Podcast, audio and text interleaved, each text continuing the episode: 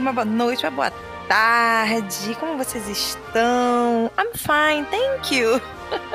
Gente, esse é um episódio extra que eu estou fazendo a pedido do meu namorado, da pessoa que mais me dá apoio, que mais está comigo na construção desse podcast, no incentivo para colocar esse projeto para frente, e eu não podia não fazer esse episódio logo, né? Também não perder o time dele. Ficaria meio estranho fazer depois. E também porque eu gosto muito. Então, unir todas essas coisas. Um pedido do meu amorzinho, da minha fitinha. Com o time do episódio, né? Ficaria muito bom fazer o episódio agora.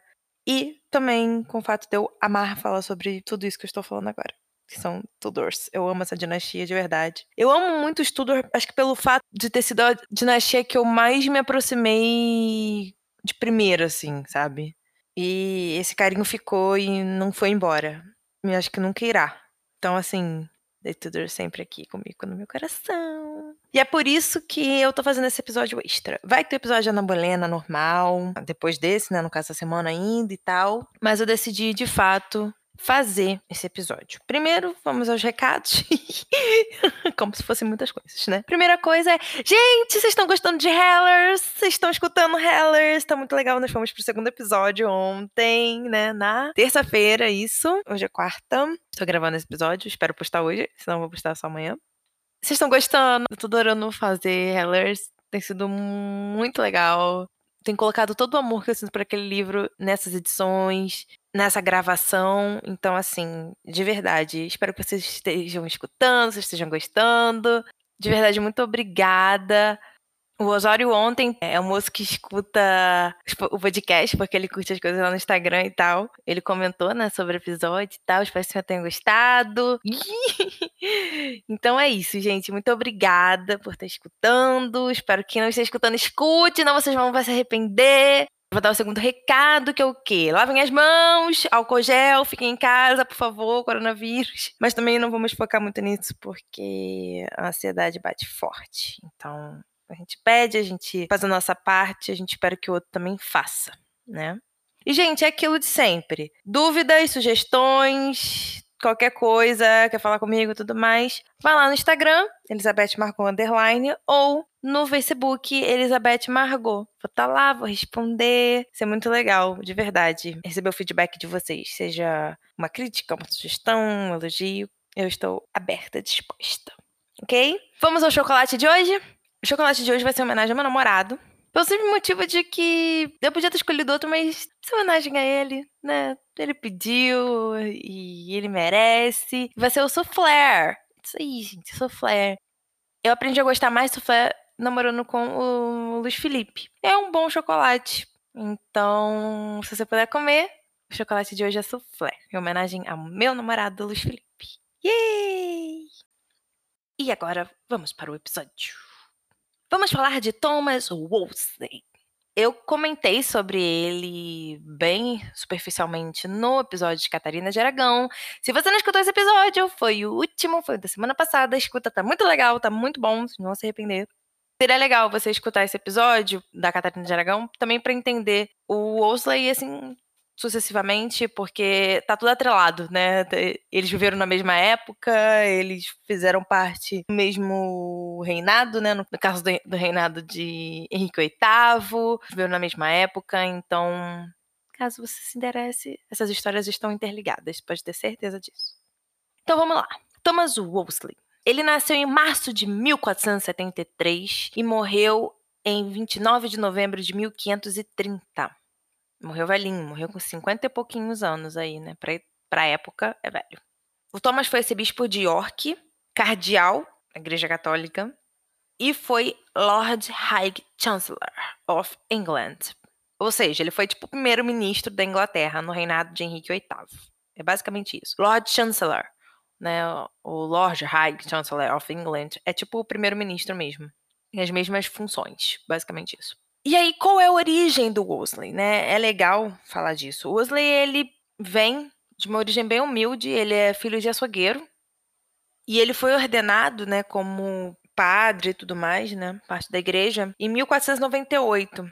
Então, uma coisa interessante aqui é dizer que, como ele era humilde, onde é que ele vai conseguir fazer carreira, né? Onde que ele vai ter a estabilidade para fazer isso? Talvez seja na igreja, e foi o caminho que ele optou. Muita gente escolhe outros caminhos, mas ele optou a igreja.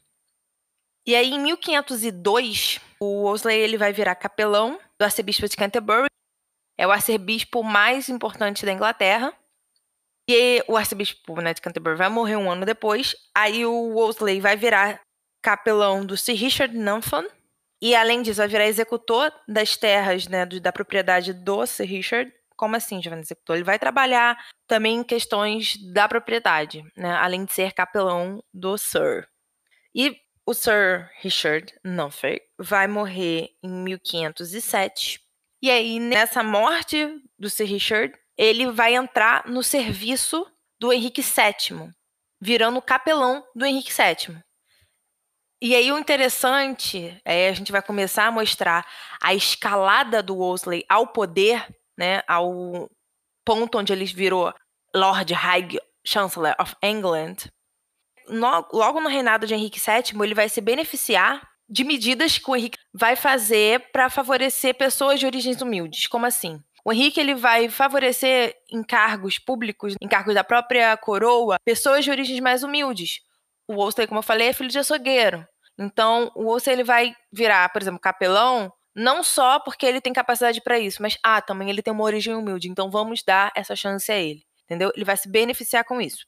Porém, ele tinha muita capacidade, o Osley, né? Tinha muita capacidade. Como assim? Ele tinha uma capacidade administrativa muito, muito alta. Tinha uma inteligência também muito alta, além de ambição. E ele se dedicou muito no relacionamento dele com o rei, que no caso ainda era Henrique VII. Então, essas pequenas coisas fizeram com que ele conseguisse começar a crescer aos olhos do rei, Henrique VII no momento, e começasse a caminhar em direção ao que seria essa longa estrada pública, administrativa, sacerdotal do Wolsey.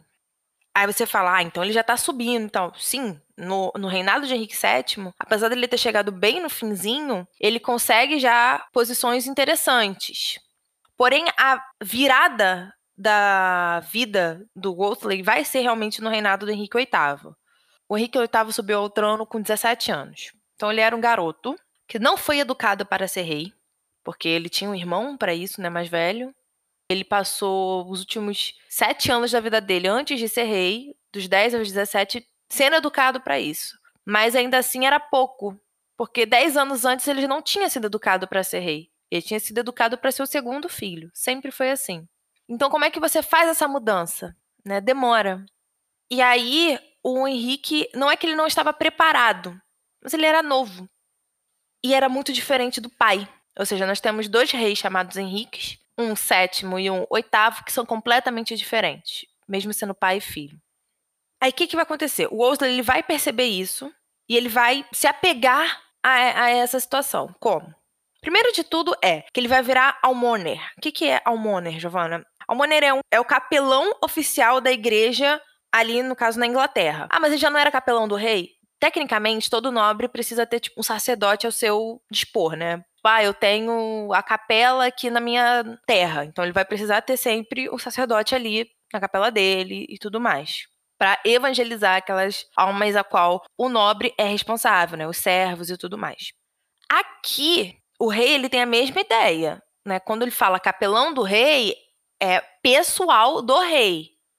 Aí quando eu viro e falo capelão oficial da igreja, na Inglaterra é que o, o Wolsey ele vai virar capelão oficial da Inglaterra. E aí uma das tarefas dele é distribuir dinheiro aos pobres, como capelão oficial da Inglaterra, da Igreja Católica Apostólica Romana da Inglaterra. E essa posição oficial de capelão e tal vai lhe dar, vai dar ao Wolsey uma cadeira no conselho privado. Né? O conselho privado não é o parlamento, é um conselho de homens, é um grupo de homens que vai dar conselhos ao rei. E isso vai unir mais o Wolsey e o Henrique VIII. E aí, voltando à ideia de que Henrique VIII é jovem e não foi criado para isso e tudo mais, e o Wolsey vai perceber isso, ele vai trabalhar com a falta de interesse administrativa do Henrique no início do reinado para poder começar a entrar nos assuntos de governo. Ah, o Henrique não está interessado em discutir imposto. Ah, não, deixa que eu faço isso para você, Vossa Graça, Your Majesty. E aí, né, falando desse conselho privado, a gente tem um conselho que veio de Henrique VII. Como eu já disse um pouco antes, Henrique VII era muito diferente de Henrique VIII. Os dois são muito diferentes. Henrique VII ele era muito mais conservador, muito mais centrado, enfim, já estava velho, já passou por guerras, teve uma vida muito difícil. Enquanto o jovem Henrique VIII viveu uma vida muito da boa e, enfim. E aí, o conselho privado, ele ainda vai trazer visões mais conservadoras vindas do pai do Henrique VIII, vindas do outro rei, do rei falecido. Só que o Henrique vai virar e falar assim, cara, eu não concordo com nada disso, não, essa não é a minha ideia. E aí, novamente, o Wolsey, ele vai entender isso e vai se colocar aonde? A favor do Henrique VIII. Ele vai entender que a ideia que ele tinha que defender do Henrique VII ficou no túmulo com o Henrique VII. Agora a ideia que tem que defender é a ideia do Henrique VIII. E é isso que ele vai fazer. E aí o interessante é o seguinte: não necessariamente todo mundo faz isso. E aí o Ouça ele vai começar a assumir cargos porque o Henrique vai começar a se identificar com ele. Fala assim: ah, então assumi esse cargo aqui porque você concorda comigo. Ah, então assumi esse cargo aqui porque sim, o outro não concorda, tirei e você concorda. E, por exemplo, ele vai assumir cargo de conselheiro, vai assumir cargo do administrador real. Até que em 1515 ele vai assumir o cargo de Lord Chancellor of England. Provavelmente, aí a gente entra aqui um parênteses, muito, muito provavelmente como ele assumiu esse cargo? O anterior a ele, que era o William Wanham, que era o, até o arcebispo de Canterbury, foi pressionado tanto pelo Henrique VIII tanto pelo Wolsey a sair do, do cargo, para justamente o Henrique colocar o Wolsey nisso. E isso acontece em 1515.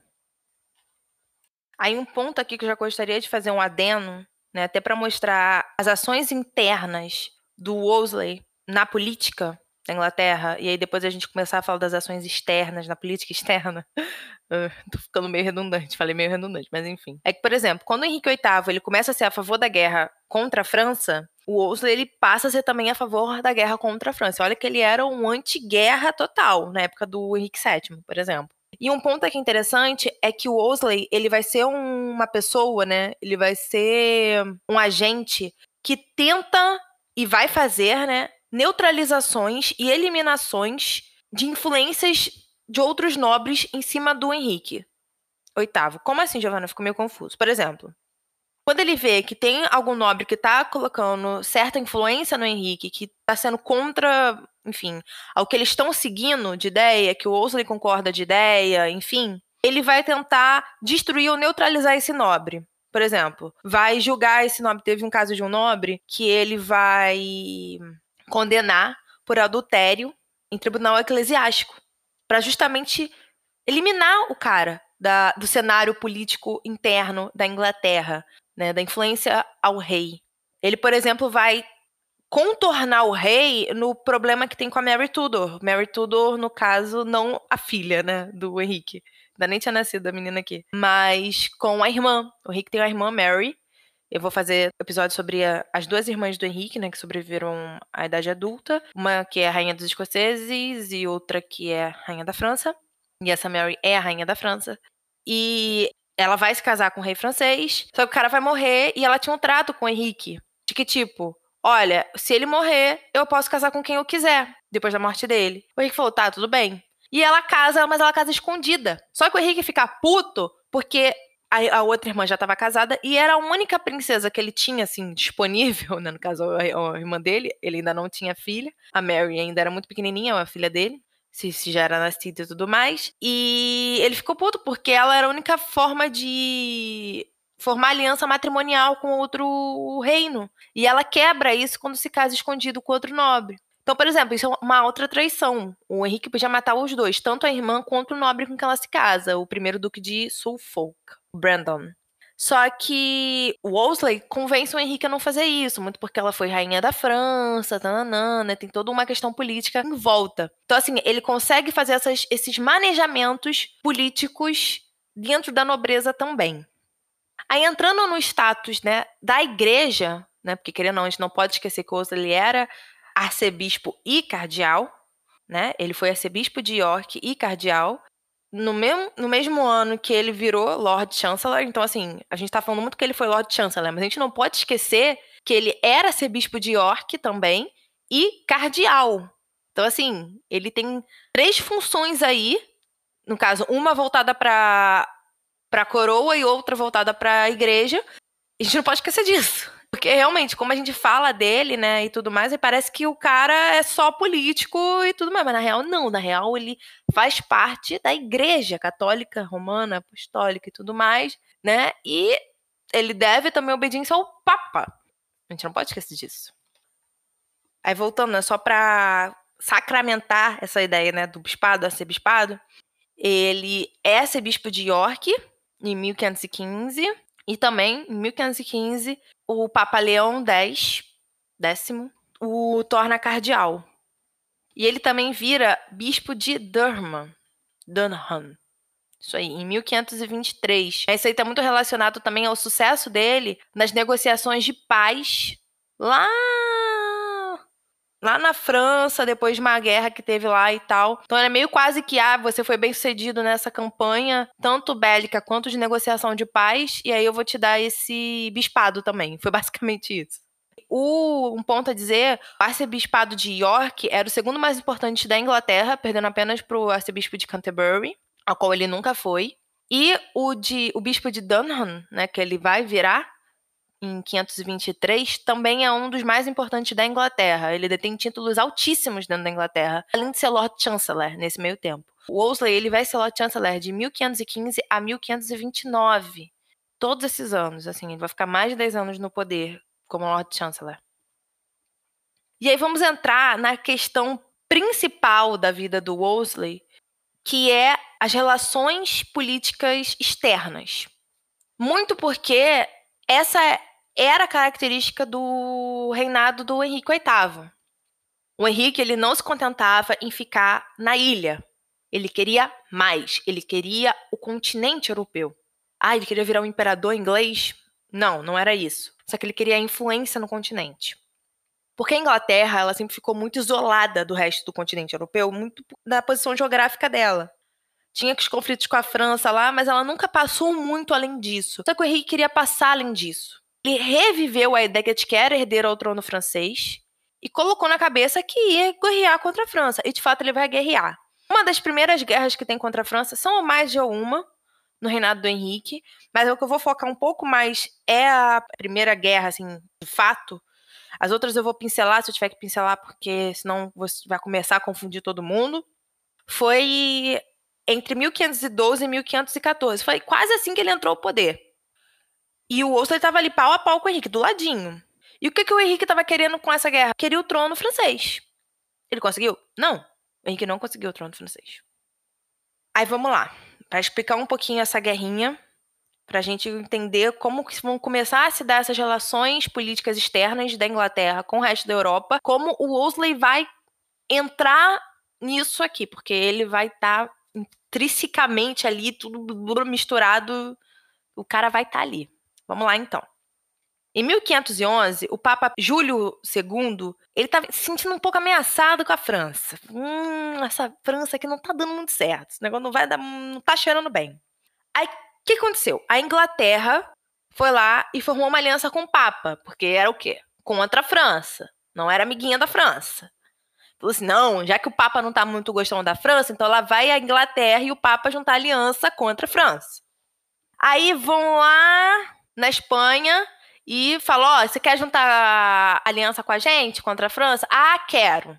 Aí vão lá e pegam a Espanha junto. Aí fica Inglaterra, o Papa e a Espanha juntas contra a França.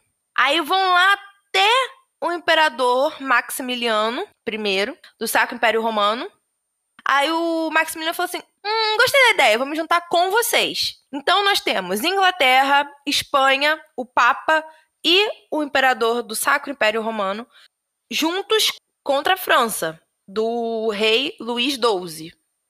Aí teve a primeira campanha, não deu muito certo.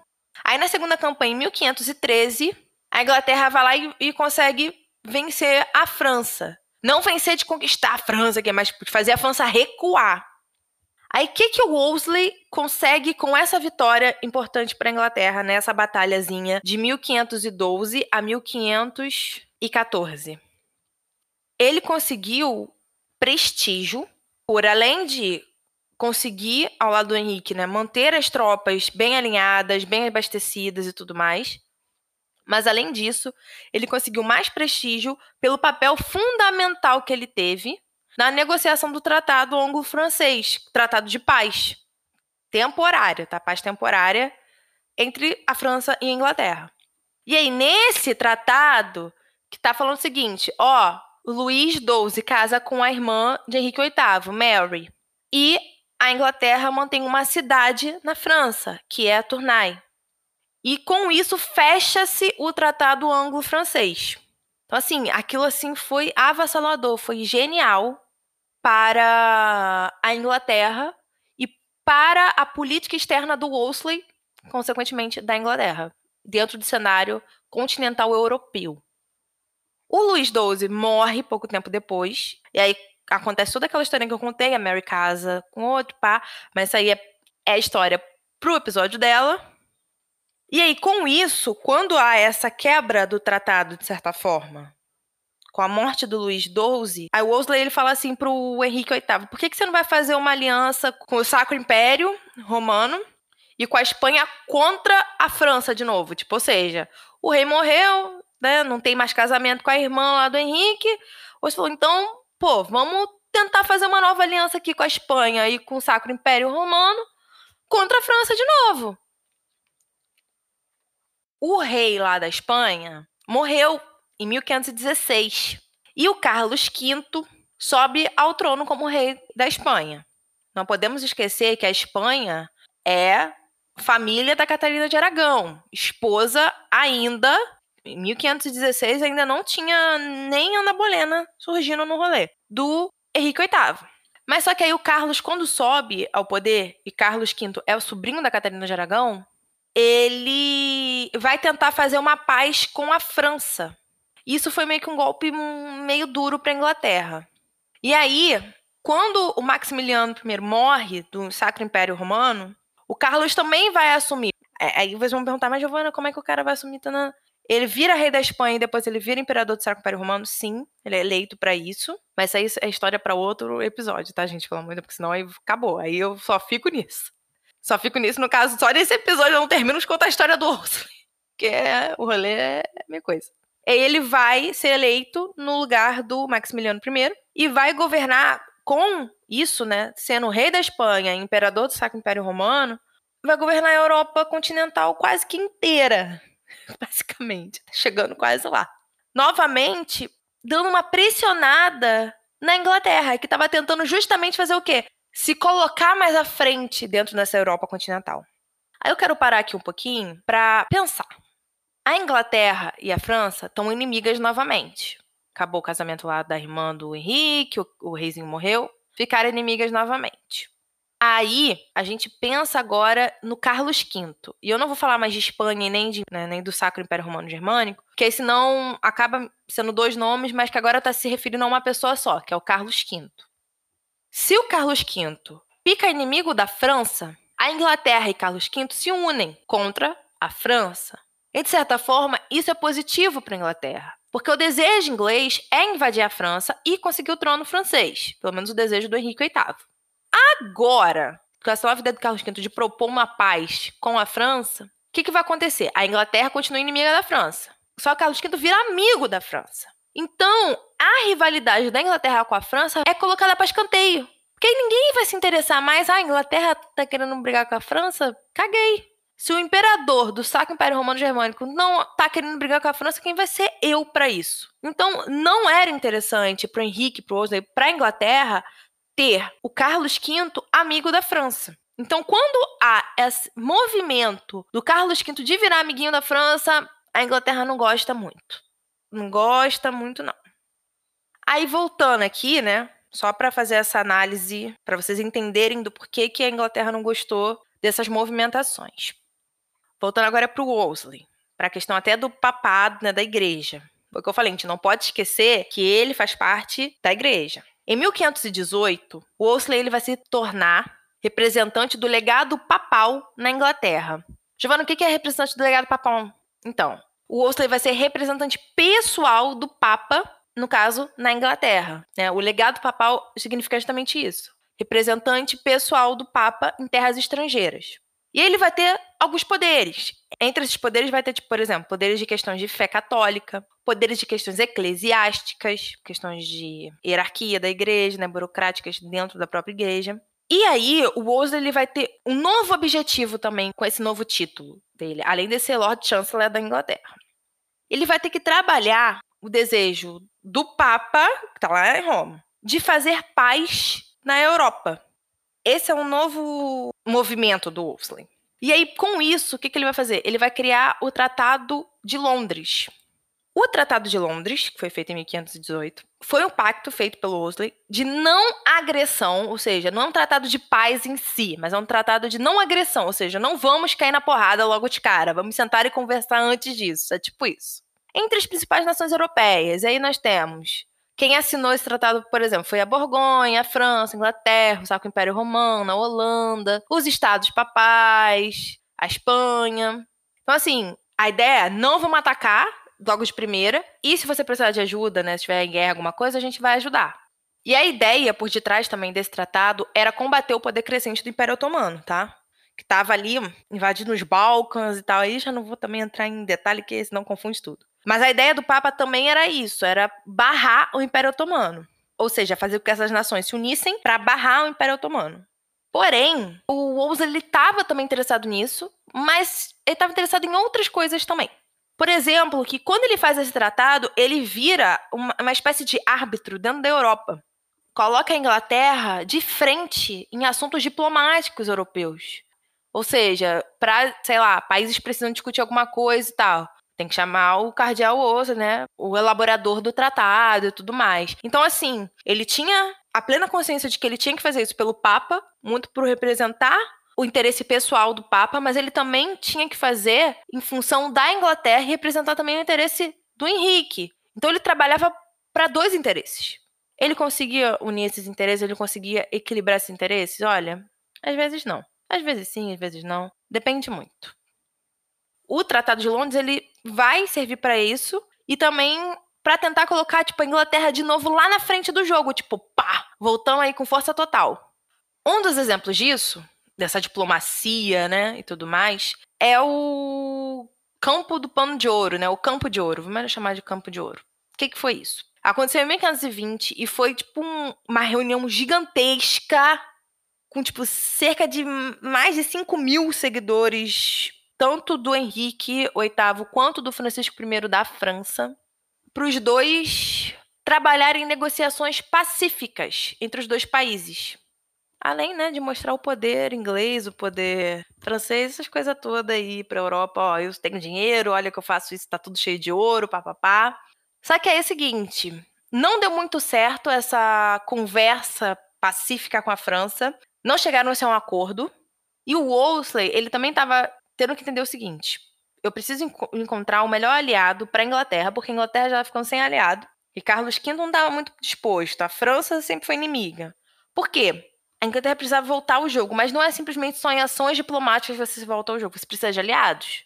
E essa conferência, né, com várias pessoas, papapá, foi uma tentativa disso com a França, mas também com a Espanha. E como não deu certo com a França, o Wolsey falou assim: então vão partir para a Espanha. E foi o que de fato aconteceu. A aliança com a França não concretizou, e aí foram se buscar a aliança com a Espanha. Um ponto que eu preciso falar é que o Tratado de Londres só durou um ano. Ou seja, só foi respeitada essa questão de vamos conversar, pacífico e tal, não agressivo, um ano. O resto, depois, todo mundo começou a cair na porrada de novo. É tipo isso. Mas ainda assim, foi considerado um, um ponto muito alto dentro de uma política externa na Europa e o ponto alto da carreira do Wolsey é realmente considerado o ponto alto dele. De ter conseguido unir essas nações e feito essas nações assinarem, apesar de não ter durado o tratado. E aí, a relação com a Espanha vai começar a ser estruturada novamente. E aí, em 1521, o Wolsey vai assinar um tratado secreto com o Carlos V, afirmando que eles, no caso a Inglaterra, se uniria ao Carlos V caso a França não aceitasse o tratado de paz. Com a Espanha e tudo mais. Giovana, isso deu certo? Não. Giovana, teve mais guerra? Teve. Ele fez o que podia. E a gente vai entender por quê agora. Vamos voltar para a relação papal. O relacionamento do Wolsey com com Roma era muito ambivalente, foi o que eu falei, porque ele seguia dois interesses. Então, às vezes, ele tinha que colocar Roma para escanteio para poder seguir Henrique, afinal, Henrique era o soberano dele. E o Papa nem sempre gostava disso. Então, assim, gente, é... agora a gente começa a chegar no ponto de descida da vida do Wolsey, né, e consequentemente sua derrocada final, sua queda, que é culminada com a questão da anulação do casamento do Henrique com a Catarina de Aragão. O ponto aqui, para finalizar a questão da Espanha, é que em 1529 a Espanha e a França fazem as pazes. Os franceses continuam sendo aliados dos escoceses, ou seja, criando uma tensão na fronteira com a Inglaterra, e o Papa continua sendo prisioneiro do Carlos V, do imperador. Então, aquele tratado que ele fez, a tentativa de se fazer aliança com a Espanha, a própria tentativa de fazer aliança com a França não aconteceu. Então, a Inglaterra voltou a, a não ter aliados. O Papa está preso, né? Tá em cárcere lá privado, tá pelo imperador. A Espanha e a França viraram amigas e a França continua ali com uma relação amigável com a Escócia. E isso muda o cenário externo, político externo para o Wolseley. Ele não consegue mais trabalhar uma política externa bem sucedida. Isso vai começar a deteriorar na própria tentativa dele de anular o casamento do Henrique VIII da Catarina de Aragão. Ele já está trabalhando nisso desde 1527, né? ele já está tentando anular esse casamento desde esse desse ano, mas não conseguia muita coisa. Aí o ponto aqui é, eu não vou entrar em detalhes sobre como que foi feito toda essa anulação, como que foi discutida e tudo mais, até a relação do Henrique com a igreja, porque eu falei isso já no episódio da Catarina de Aragão. Então, gente, vai lá assistir que realmente vai completar uma coisa na outra, de verdade. E até 1529, o Thomas, ouça, ele não tinha conseguido nada, ele não tinha conseguido nenhum êxito com relação a essa anulação. Então, como eu falei, a Inglaterra está sem aliado. A Espanha aliada com a França, que é meio que inimiga da Inglaterra, que tá e a França que está aliada com a Escócia. E o Papa está preso na mão do imperador do Sacro Império Romano Germânico, que é rei espanhol também. Sendo que essa anulação precisava do Papa. A anulação vira, então, um tópico de política externa, né? de diplomacia internacional, por assim dizer. Só que, como eu falei agora há pouco, o Ozzy não estava conseguindo trabalhar a diplomacia internacional, porque a Inglaterra meio que não tinha mais aliado, ela não tinha mais aonde puxar gente para conseguir, né, puxar reino, em se dizer, para conseguir aliados para pressionar o Papa e assim, enfim, né, dialogar e conseguir uma anulação. Não esquecendo que Catarina de Aragão é espanhola. Ela é tia de Carlos V. Então eu falo isso no episódio anterior. Então assim, aqui a gente está vendo a ótica da anulação da visão de uma diplomacia internacional, da visão de uma política externa. E o Olsen não consegue fazer isso, ele falha nisso. Ele falha. Durante todos esses anos que ele foi Lord Chancellor, que ele foi arcebispo, que ele foi tudo, cardeal, essa é uma das poucas falhas que ele tem e é a falha mais cara que ele vai ter, porque é a partir dela que ele vai cair. E ele não, não consegue, ele realmente não consegue. E aí ele passa a ser questionado pelo próprio Henrique da própria lealdade, né? O Henrique começa a se questionar: será que ele é leal de fato a mim? Será que ele não está me traindo? Porque, querendo ou não, ouça faz parte da igreja, né?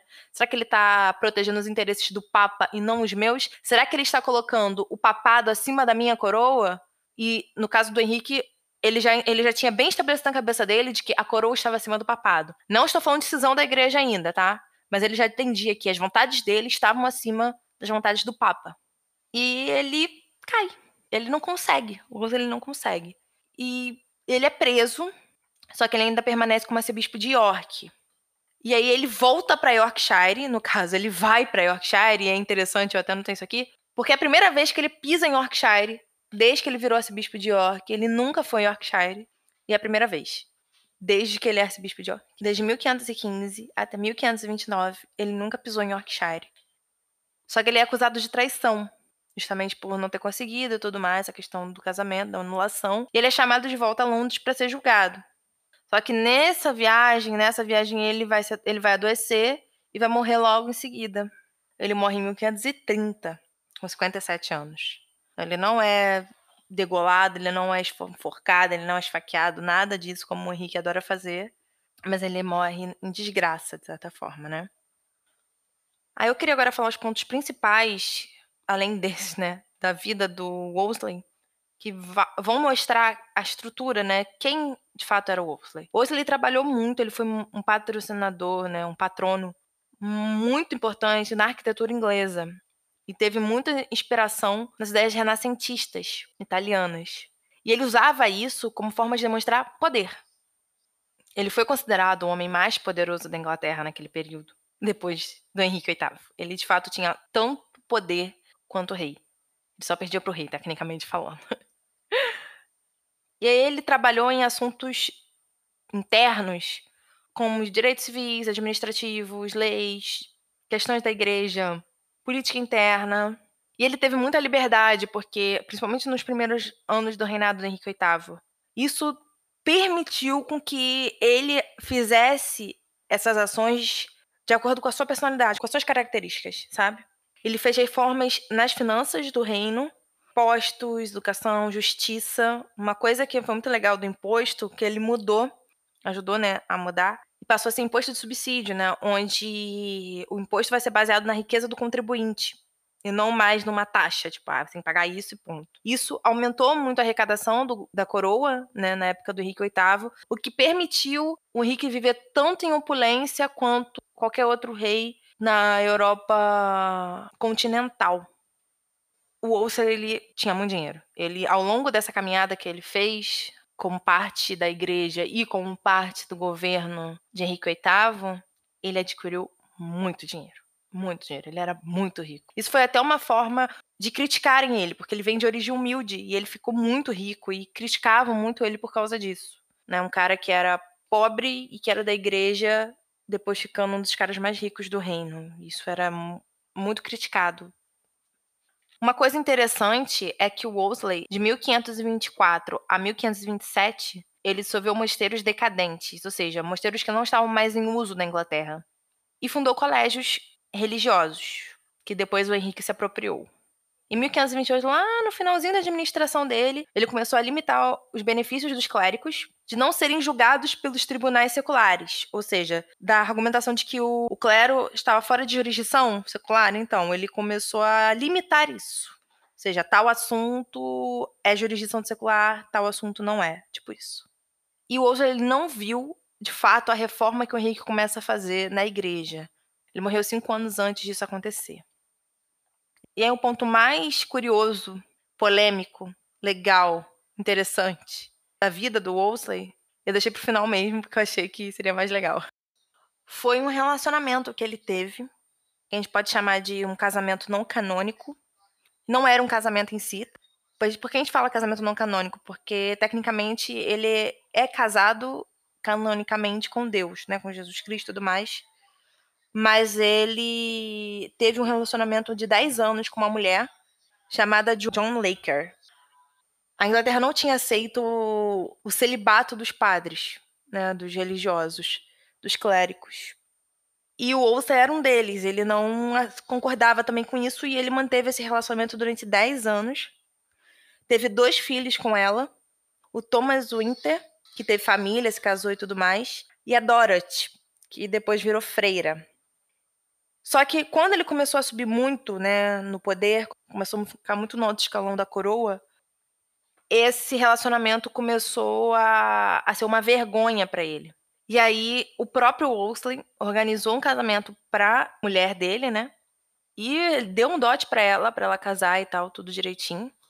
E rompeu esse relacionamento. Mas ele teve dois filhos, ele já era padre, tá? Ele só começou esse relacionamento antes dele, por exemplo, virar bispo arcebispo, mas ele já era parte da igreja. E aí, quanto mais ele crescia, mais isso ficava evidente, né? As pessoas começavam a criticar, a tornar isso uma vergonha, e aí ele decidiu finalizar casando ela com outra pessoa. Eu não vou questionar isso aqui, tipo, ah, padre deve ou não deve casar, não sei o quê. Mas eu achei muito interessante e eu deixei para vocês refletirem sobre. A história do Osso é muito interessante. Parece que eu tô falando mais de um estadista, né, de um político, do que de fato de um arcebispo, de um bispo, de um cardeal. E ele fez muitas coisas pela Inglaterra, trabalhou muito, passou por cima de muita gente para conseguir o que queria, tanto de forma da política interna quanto de forma da política externa, mas serviu bem ao soberano dele, que era isso que ele acreditava. Não precisou ter que passar pela reforma da igreja dentro da Inglaterra. Então, assim, o Owsley ele viveu num momento da Inglaterra muito positivo, mas ao mesmo tempo que seria prévia prólogo de um início de uma nova Inglaterra. E querendo ou não, foi uma das falhas dele que acarretou isso. Então, a ação dele, a responsabilidade dele, política dentro do governo do Henrique VIII é muito importante. Ele é sim um arcebispo, ele é sim um cardeal, mas ele também é sim um, um estadista. E aí onde a gente separa, né, esse estadista desse religioso? Será que tinha separação na Idade Média disso? No Renascimento? Não ocorria essa separação, não tinha como ocorrer. Porque a ideia de religião e política separadas dentro da Idade Média e nesse período da Renascença, nesse início, era inconcebível ter essa separação. A união dessas duas coisas era necessária porque foi assim que a Idade Média se manteve. Foi assim que esses reinos foram estruturados e conseguiram crescer da forma como cresceram. Porque, assim, é muito hipocrisia da nossa parte fingir que a perpetuação da igreja na Idade Média foi apenas uma questão religiosa. Não foi. E o osso ele vai trazer isso pra gente, né? Contar essa história do osso é mostrar justamente isso. Essa ação da igreja e da política juntas.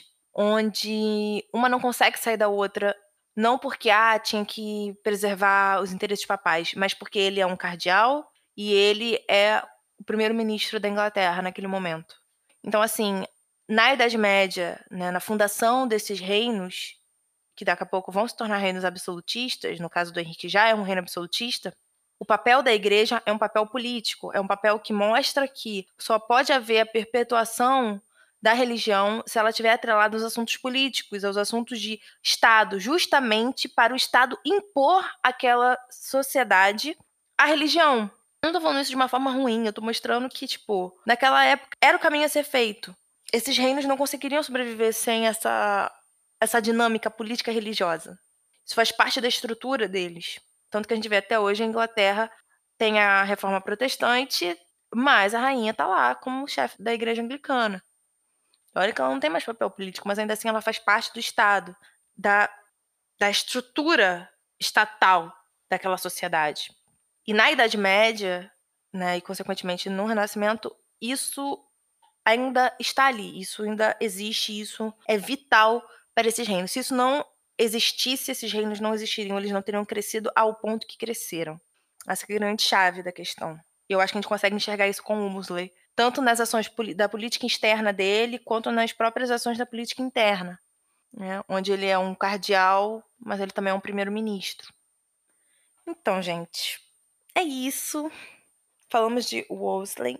Espero que vocês tenham gostado, espero que vocês tenham entendido. Qualquer dúvida, qualquer sugestão, por favor, falem comigo. Eu respondo direitinho. É um prazer ajudar. Espero que tenha sido esclarecedor falar do Wolseley para vocês, assim. Porque muita gente não compreende esse movimento que a igreja tem dentro da, das relações políticas nesse período. Mas é vital e, e é muito importante ela ter. Mas as pessoas esquecem disso. E eu acho que as pessoas não podem esquecer que, antes de tudo, é uma instituição. Gente, eu vou lá. Um grande beijo. Fiquem com Deus. E tchau!